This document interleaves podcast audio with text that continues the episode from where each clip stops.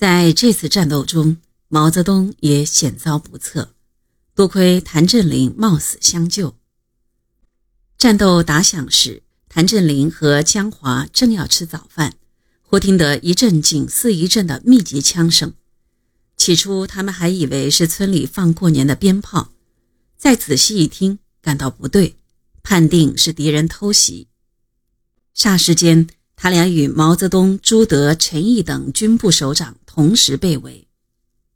在这危急时刻，谭震林机智沉着，丢下饭碗，赶紧要警卫员进屋向毛泽东等领导同志报告，同时与陈毅、江华一起在门口监视敌人。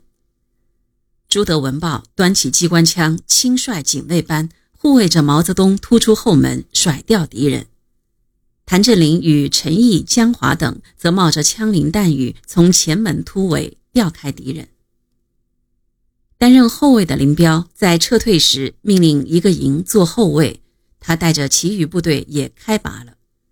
就在这里，敌人追了过来，从中间把红军大队掐断。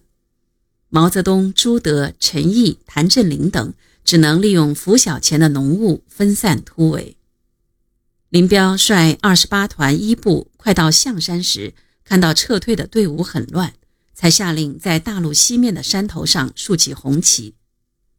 溃退中的队伍看到红旗，才又陆续集合到一起。在队伍进行休整期间，前委召开会议，批评了林彪。毛泽东、朱德、陈毅等领导人都发言批评了他。林彪对自己的失职也言不由衷地做了检查，说军部要他带队伍早到罗浮章，并没有给他掩护军部的任务。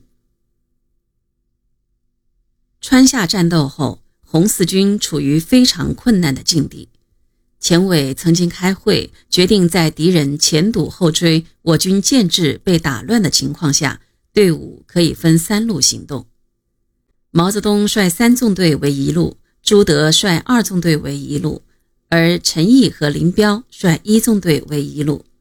但当时干部战士都不愿意分散行动，几次决定分散都没能分开，而林彪却多次鼓动陈毅把队伍拉开，不走原定路线，另走一路，把毛泽东和朱德甩开。说是和毛泽东、朱德在一起，目标太大，不利于保存队伍和脱离敌人。但陈毅坚决不同意这样做，林彪只得作罢。二月一日，红四军来到闽粤赣三省交界的罗浮章，在这里休息两晚，召开了前委会议，决定前往江西吉安县境内的东固山区。因为在李文林领导下的江西红军独立第二团和第四团在这里带领群众开展斗争，已将这个具有得天独厚地理条件的小盆地发展为了赣西南游击根据地的中心。这里将是长途跋涉后的红四军一个很好的落脚点。红四军日夜兼程，横越赣南，向东固地区急进。二月九日，也就是旧历的大年三十，到达了瑞金县境。二十八团和军部进驻了瑞金县城。一个大土豪家正大摆宴席，宴请当地的绅商官吏。宽敞的宅院被二十八团包围控制了。陈毅、林彪见识大场面，亲自进去指挥。